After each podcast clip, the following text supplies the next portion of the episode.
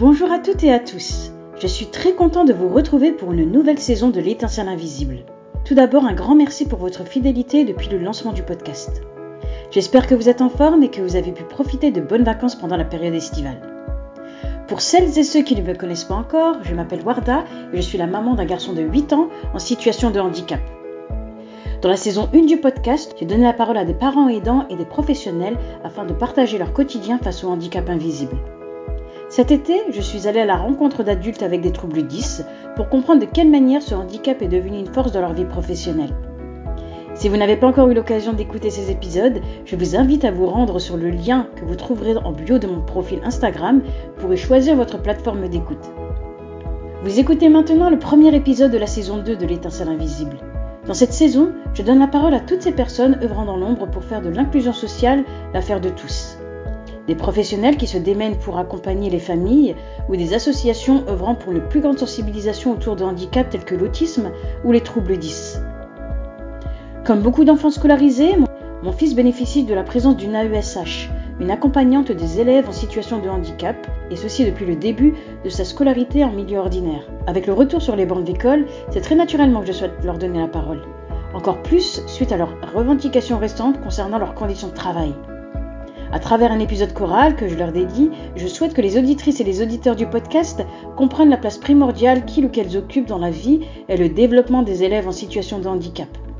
Dans cet épisode choral, j'ai le plaisir de partager les parcours de Stella, Émilie et Laure. Je vous souhaite une bonne écoute. J'entame l'interview avec une présentation de mes invités et de leur poste d'AESH. Alors moi c'est Stella, euh, je suis AESH depuis 2016 et euh, cette année, ça fait trois ans que j'interviens aussi en Ulysse.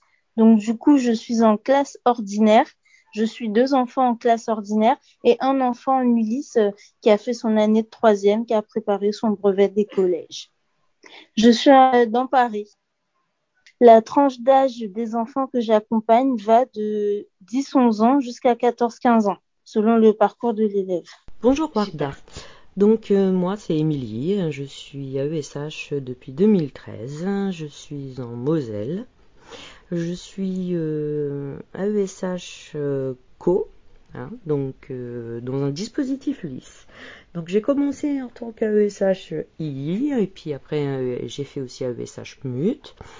Et maintenant, je suis à ESHCO depuis 5 ans maintenant, dans la même école et dans un dispositif Ulysse. Donc, dans le dispositif, nous accueillons des enfants de l'âge de 6 ans, donc du CP jusqu'au CM2, voire même euh, CM2 plus 2, plus 2 années, hein, des fois ça arrive.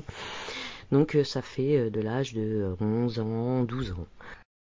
Bonjour, euh, je m'appelle euh, Laure, je travaille euh, en tant qu'AESH individuel depuis 7 ans, c'est ma septième année.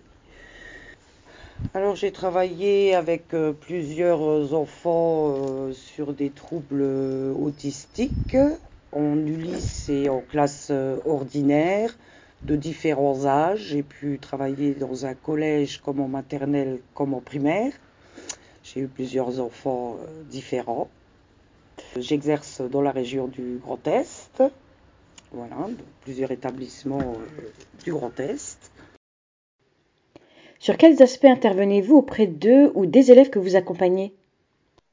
Alors, euh, j'interviens sur les aspects, sur des aspects différents. Donc, ça, euh, ça varie en fonction du profil de l'élève. Donc, ça peut être sur la concentration. J'aide l'élève à se recentrer euh, lors d'une activité, d'un exercice. Je peux être secrétaire, scripteur aussi. Quand l'élève est fatigué, je peux écrire à sa place. Euh, il y a des élèves qui n'aiment pas ça, donc du coup, j'écris de mon côté et je leur donne la feuille, ils recopient tout seul après. Euh, j'interviens dans la reformulation des exercices, des consignes des exercices, pardon, et euh, la relecture aussi. Et au niveau social, c'est-à-dire s'ils n'arrivent pas à se faire comprendre par un groupe ou ils n'arrivent pas à s'insérer dans, un groupe, lors d'un travail de groupe, j'interviens, je facilite un peu le chemin et ensuite ils y vont. Et en général, ça se passe bien après. Alors moi, euh, à, cause du protocole Covid, cette année, je me suis occupée d'un groupe de quatre élèves qui ont à peu près le même niveau et j'ai souvent fait la même chose. Hein. mais on avait un emploi du temps établi par notre coordinatrice. Hein, on était dans la même salle, hein, c'était pas, le problème. Hein, mais euh, je me suis énormément occupée d'elle, euh, surtout euh, basée pour la lecture, basée sur la compréhension des maths, hein, parce que tout ce qui est argent, tout ce qui est addition, soustraction, la numération et euh, beaucoup beaucoup beaucoup de compréhension de lecture aussi. Donc euh, normalement mon rôle d'AESH Co est d'être euh, en renfort avec la coordinatrice dans le dispositif. Ça veut dire que normalement je suis là pour accompagner les élèves, pour leur réexpliquer les consignes, pour les aiguiller s'ils n'ont pas compris, pour euh, reprendre, euh, reprendre avec eux euh, ce que la coordinatrice leur a montré ou ce que moi je sais depuis, parce que ça fait quand même 5 ans qu'on travaille ensemble maintenant, donc je connais très bien ses habitudes.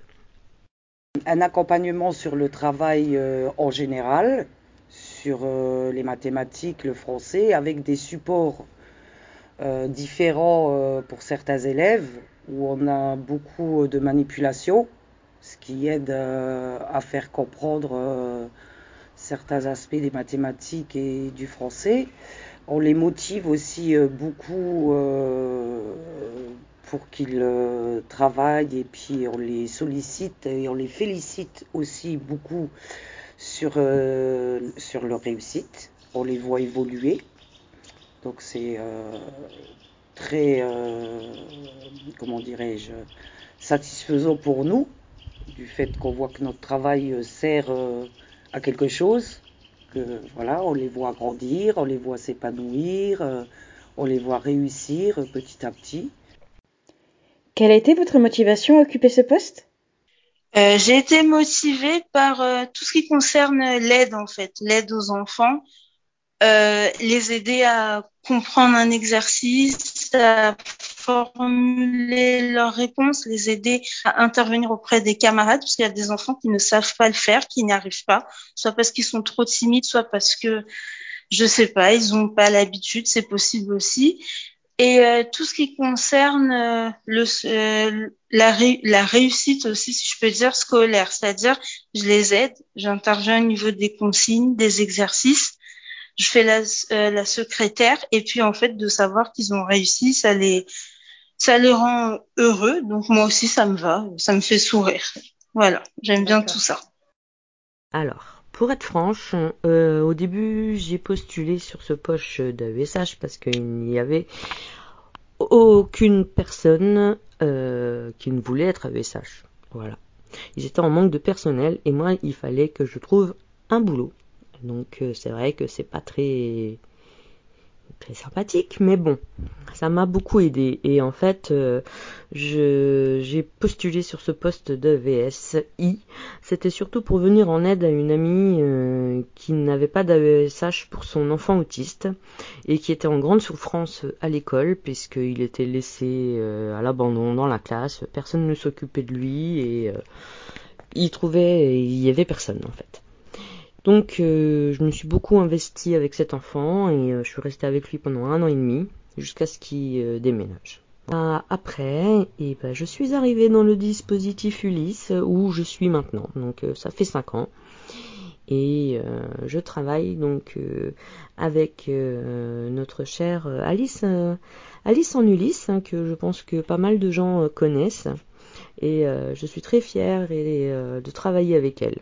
C'est une euh, femme euh, au grand cœur et euh, franchement, je suis très contente. Elle m'a appris plein de choses et j'ai pas fini d'apprendre avec elle.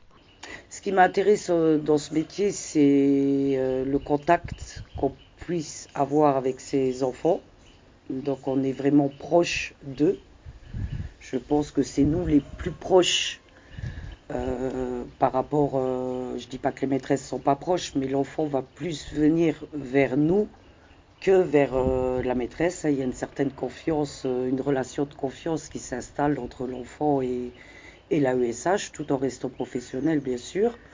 Mais euh, avant de pouvoir communiquer, il faut installer une relation de confiance pour que l'élève nous accepte aussi. Parce que c'est pas facile pour les élèves non plus d'accepter quelqu'un tout le temps à leur côté. Quoi. Ils ont aussi besoin des fois d'avoir leur petit moment de seul voilà, de, liberté, on va dire, euh, qu'on ne soit pas non plus H24, euh, on va dire, euh, sur eux. Quoi. Il faut des fois leur laisser un peu d'autonomie seule et pour qu'ils aillent aussi vers les autres enfants, qu'ils puissent socialement s'intégrer et avoir leurs petits copains et voilà quoi. Quel type de relation entretenez-vous avec les personnes impliquées auprès de l'enfant, que ce soit la famille, les aidants familiaux ou les professionnels? Euh, J'ai eu de la chance parce que je suis tombée dans une équipe euh, très compréhensive, c'est-à-dire les enseignants, les éducateurs. Euh, ils sont tous très compréhensifs, ils sont très patients. Donc du coup, ils, ils viennent toujours il nous aide toujours à, à nous améliorer face à l'élève, à aider l'élève à réussir. Donc du coup, c'est plus facile. C'est plus facile quand euh, j'ai une question à poser à, à l'éducateur, par exemple, il y a quelque chose que j'ai pas compris ou que moi-même je ne sais pas faire parce que j'ai jamais été confrontée à une, une, situation. Donc je lui demande et il me donne des euh, des idées, des astuces. Euh, pareil pour les enseignants. Il y a des enseignants récalcitrants, mais la plupart, ils, coopèrent. Donc, c'est ça va. Je suis tombée dans une bonne équipe. J'ai eu le droit euh, de rencontrer les familles euh, au sein du collège. Hein. La direction m'a donné l'autorisation et euh, en discutant avec les familles, j'ai su euh, les rassurer. Ils ont été très compréhensifs aussi et euh, du coup, ça facilite le travail. Ça facilite le travail de savoir que les parents euh, comprennent, les parents sont patients, les parents euh, suivent ce que leurs enfants font en classe. Moi, ça m'aide. Alors Warda, pour votre question concernant les parents et les professionnels de santé, moi généralement je reste très euh, très en retrait avec eux. Je veux dire, euh, les parents, si je vais les croiser dans les couloirs, s'ils viennent emmener leurs enfants, c'est moi qui, n'y a pas de souci, je les accueille. Hein, c'est bonjour, au revoir, comment allez-vous, mais ça reste très très euh, cordial. Hein, je ne parle pas des enfants avec eux. Quand s'ils me posent des questions sur les enfants, comment ça se passe et tout, si jamais ils veulent vraiment approfondir sur le sujet, euh, je les renvoie auprès de la coordinatrice Ulysse ou euh, auprès des enseignants euh, de référents au niveau des inclusions, etc. moi, je, suis très effacée sur ce plan-là. Je, ne vais pas, vers eux. Je, préfère rester euh, en retrait. Si j'ai quelque chose à dire, je vais le dire directement avec euh, ma coordinatrice, avec qui euh, tout se passe très bien, avec qui je peux parler de tout, sans, sans avoir peur des conséquences. Vous voyez ce que je veux dire. Les parents, je m'en méfie. Hein. J'ai eu des problèmes lors de mes premières années et je peux vous dire que ça m'a vraiment vraiment fait très très mal. Et après, pour euh, les personnels de santé.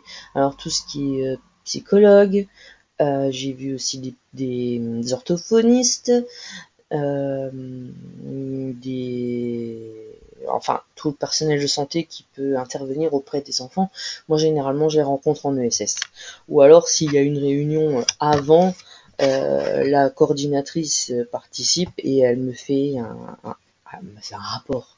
On en parle mais euh, généralement euh, moi je, n'interviens pas non plus auprès de, ces personnes. On va dire que en tant qu'AESH co, euh, je suis plus souvent avec les enfants, même pendant les même ESS. Hein, on va dire que s'il y a un ESS, une ESS d'un enfant, je peux pas, je peux pas laisser les, autres tout seuls non plus. Vous voyez ce que je veux dire?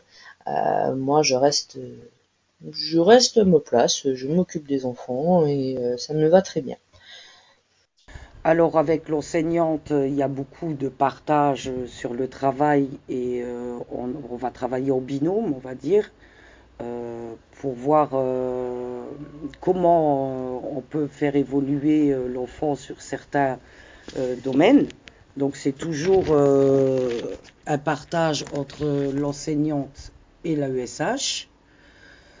On a aussi des réunions euh, avec euh, les directeurs, euh, les parents, les autres intervenants, psychologues, motricité. enfin, c'est un partage hein, avec toutes ces personnes-là. Où là, on partage tout ce qu'on a pu faire l'année, tout ce qui a été mis en place pendant l'année pour, pour l'enfant dans lequel on s'occupe. De quelle manière votre vision du handicap invisible a-t-il évolué, changé depuis que vous côtoyez des élèves porteurs de ce handicap et quel impact cela a-t-il dans votre vie de tous les jours? Alors ma vision du handicap euh, invisible, elle a évolué, c'est-à-dire qu'avant j'y connaissais rien.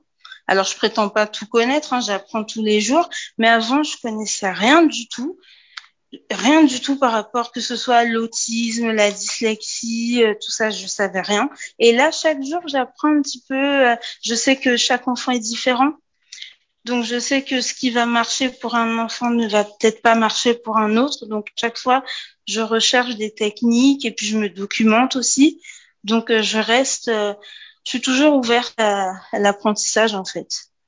Je reste pas sur mes acquis. Pour ma vie de tous les jours, alors je dirais que c'est un impact positif, c'est-à-dire que je suis plus sensible, je suis plus sensible et je autour de moi, je regarde plus, on va dire. Je regarde plus euh, ce qui se passe autour de moi, j'essaye de vraiment euh, d'être vraiment attentive. Dans la vie de tous les jours, si je suis amenée à rencontrer un enfant qui a euh, un handicap invisible, c'est-à-dire qu'il va présenter des signes que peut-être j'aurais déjà vus parce que j'ai suivi des enfants à l'école, ben je suis euh, ben je suis amenée, je serai amenée à venir à côté de lui, à lui parler. Je peux parler avec lui, euh, même si peut-être j'ai, il en, il, euh, il aborde un sujet que je ne connais pas, ben je vais quand même m'ouvrir, je vais discuter avec, même si c'est un petit contact de cinq minutes c'est pas grave parce que je sais que ça peut lui faire plaisir. Alors qu'avant, c'est quelque chose que je ne faisais pas. Je pouvais euh, m'éloigner, euh, enfin voilà, rester à l'écart et là, je ne le fais plus. Alors déjà, moi, je suis quelqu'un qui travaillait déjà dans le social euh, avant. mon ancien métier est auxiliaire de vie sociale. Et j'aime beaucoup être proche plutôt que d'être, c'est pas du tout le même métier, on a beaucoup moins de temps dans mon ancien métier de parler que dans celui-là. Le handicap, c'est quelque chose que je connais depuis euh, très longtemps, que ce soit physique ou des problèmes euh, psychologiques ou autres. Et euh, moi, ce qui m'a, c'est le, partage qu'on puisse avoir avec l'enfant, le, les voir évoluer voir, euh, les voir grandir, les voir évoluer et les voir prendre un peu d'indépendance, voire plus quand c'est possible, c'est ce qui nous donne euh, envie de faire ce métier. Parce que l'important, c'est d'abord les enfants. Et ce qui est important, c'est que eux soient bien. Sur ma vie tous les jours, euh, ben moi, ça me rend. J'aime ce métier, j'y vais avec le cœur au travail. C'est vraiment quelque chose qui, je veux dire, on a une plus d'ouverture d'esprit.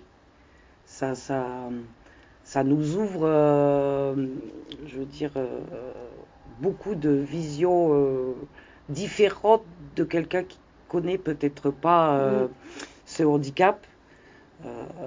ça enrichit personnellement sa vie de tous les jours.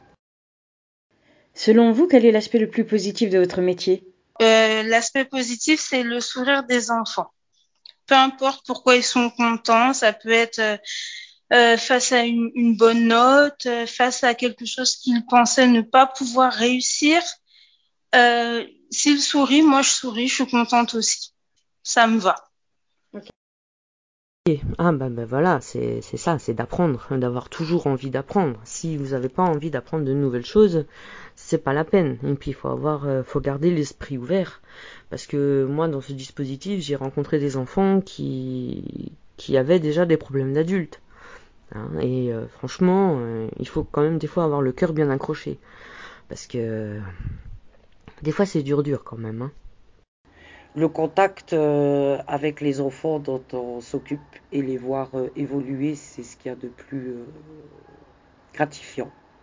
Après la mobilisation nationale du 8 avril 2021, les AESH sont à nouveau descendus dans la rue le 3 juin, revendiquant l'augmentation des salaires, un vrai statut et l'abandon des piales. Comment percevez-vous l'avenir de votre rôle dans ce contexte et quelles améliorations souhaiteriez-vous voir pour vous aider dans votre travail au quotidien? Alors, après la, manifestation du 3 juin, donc euh, j'ai vu euh, sur les différents réseaux sociaux que apparemment cette fois-ci ça a un peu impacté euh, le gouvernement. Enfin, ils ont prêté une plus grande attention qu'aux manifestations d'avant. Alors certes, c'est pas euh, encore ça, mais on dirait qu'on commence à on commence à avoir euh, des réponses positives. Alors j'espère que ça va perdurer et que l'année prochaine on aura une vraie euh, qu'à partir de l'année prochaine on aura un vrai changement. Ce serait bien. j'aimerais j'aimerais voir dans mon travail une amélioration par rapport à certains professeurs déjà parce que c'est pas tous les professeurs qui nous aident. Il y en a qui sont trop, euh, négatifs. Ils sont négatifs ou ils font pas d'efforts, je sais pas vraiment. Donc, euh, par exemple, il y a des remarques qu'on se prend en plein cours. Alors, ils font pas la réflexion devant tous les élèves, mais ils viennent à côté de nous et nous disent oui, euh, vous parlez trop fort, vous de, vous devriez pas faire ça. Là, on est trop dans la classe. Alors, Bon, on essaye de s'adapter comme on peut. Personnellement, moi, je suis assise au fond de la classe avec un élève. On n'a pas, on n'a pas trop de place. On est quand même 30, 35 dans la classe. Donc, les élèves plus des fois deux, trois AESH dans la même classe. C'est déjà assez compliqué. Donc, si en plus les professeurs ils viennent et nous disent vous parlez trop fort alors qu'on fait tous les efforts du monde pour justement chuchoter, on on apprend à l'élève qu'il faut pas parler trop fort parce qu'on est en groupe, parce qu'il y a d'autres élèves qui travaillent aussi. Mais euh, enfin voilà, il faut que certains professeurs fassent un effort, se montrent compréhensifs, compréhensifs pardon, et prennent en compte les, les efforts que nous on fait. Et s'ils pouvaient éviter les remarques désobligeantes, ce serait bien aussi. Euh, donc ce serait bien si ça pouvait changer déjà de ce côté-là et bien sûr ben, au niveau du salaire et du statut une augmentation de salaire, euh, un vrai statut, parce qu'on fait un beau métier, c'est vrai, mais euh, enfin voilà, il faut qu'on vive quand même, donc euh, un vrai salaire, ce serait bien. Alors, l'abandon des piales. C'est vrai que les piales, c'est c'est vraiment pas très évident parce que je connais euh, des AESH, euh, je fais partie d'un PIAL, hein, euh, je sais ce que c'est, et je connais des AESH qui sont obligés de se couper en, quatre, je veux dire quatre voire en quatre pour quatre enfants. Comment voulez-vous accompagner des enfants correctement si vous êtes obligé de faire une heure par-ci, une heure par-là? En fait, quatre enfants sur quatre jours. Donc en fait, ça fait une journée par enfant, quoi. Si je résume bien le, le truc, quoi. Hein. Après, un vrai salaire. Ben, c'est vrai que les salaires sont bas. Mais bon, après, quand on aime, euh, moi, je sais que j'aime mon métier, euh, je vais pas le lâcher parce que j'ai pas énormément de salaire. Après, je suis pas à plaindre. Mais euh, c'est vrai qu'un petit peu plus de salaire, euh, ça serait mieux. Hein, parce que des fois, bah, je vois, moi, cette année, j'ai fait quand même le boulot d'une enseignante, hein, on va dire. Et c'est vrai que bah, le salaire est vraiment bas. Ah, quelle amélioration bah, Pour moi, de mon côté, pour le moment, euh, j'en ai pas spécialement besoin. Je vois pas trop. Euh, Peut-être plus de formations, mais bon, c'est vrai que les formations, il faut aller les chercher, comme euh, m'a si bien dit ma coordinatrice, il faut aller les chercher. Si vous restez là à dire je veux une formation, mais que vous cherchez pas à savoir ce que vous voulez et aller les chercher là où elles sont, c'est sûr qu'on viendra pas vous dire ouh venez regardez il y en a une là de formation si vous voulez quoi. Donc euh, c'est à nous de nous booster, c'est à nous de nous mettre des pieds aux fesses et puis d'aller les chercher là où elles sont. Après, euh, bon moi, euh, on va dire que côté formation, euh, j'ai ce qu'il me faut hein, avec avec Alice en Ulysse, elle me forme tous les jours. Hein. Voilà, vous voyez, pour l'année prochaine, pour la prochaine rentrée, c'est le langage des signes. Eh ben, j'y connais rien, je connais pas, et bah, hop, allez, je me lance. Je vais essayer de voir ça toute seule de mon côté, et puis après, à la rentrée, bah, j'apprendrai en même temps que les élèves. Alors, euh, il est vrai que c'est un métier qui est encore pas très, euh, enfin qui euh, est pas très reconnu dans le dans l'éducation nationale, on va dire. C'est encore, ça reste encore difficile. Ce qu'on aimerait, c'est avoir un vrai statut et pas attendre autant d'années pour être titulaire, parce qu'à ce jour, je suis encore pas titulaire. Il faut savoir que il faut six ans euh, pour être titulaire, 6 ans en tant qu'AESH, c'est-à-dire les contrats qu'on a eu avant, c'était pas les mêmes, donc elles, ne comptent pas. Je trouve que c'est très long pour reconnaître ce métier, alors que voilà, on n'a pas et on est souvent euh, considéré un peu comme des, je dirais des pions qu'on peut bouger ici et là. On ne prend pas en compte euh, euh, trop ce qu'on fait. D'abord, on le fait pour les enfants, c'est certain, mais je pense qu'ils pensent même pas assez à, l'enfant dans lequel on suit. Voilà, c'est toujours euh, bah, comme un pion. Voilà. Moi, j'aimerais forcément continuer dans ce métier euh, avec euh, un autre statut, hein, voilà, qui soit un peu plus et qu'on ait un peu plus de, de comment dire, pas de c'est pas de la reconnaissance, mais qu'on soit plus considéré euh, euh, comme euh, comme toutes les personnes qui font partie de l'éducation nationale, c'est-à-dire les maîtresses. voilà, nous on n'a vraiment pas le même statut. C'est vraiment pas, la, je dis pas partout. Dans certains endroits, vous serez super bien accueillis, vous vous serez super, mais dans d'autres endroits, on peut vous considérer, on vous fait bien comprendre que où est votre place. Parce que les premières à s'occuper des enfants, c'est nous. Donc je pense qu'on les connaît beaucoup mieux que, les autres qui les voient comme ça une fois de temps en temps. Hein. Nous, on passe notre semaine, euh, enfin pour ma part, euh, j'ai passé des, euh, des années avec des enfants et aussi à très longtemps. Donc je pense que il y a eu euh, une certaine confiance et un certain partage. Donc, euh, ce que j'aimerais, c'est qu'on prend plus ce que nous, on, voit évoluer les enfants et qu'on s'appuie plus sur ce que nous, on a fait et ce que l'enfant a fait.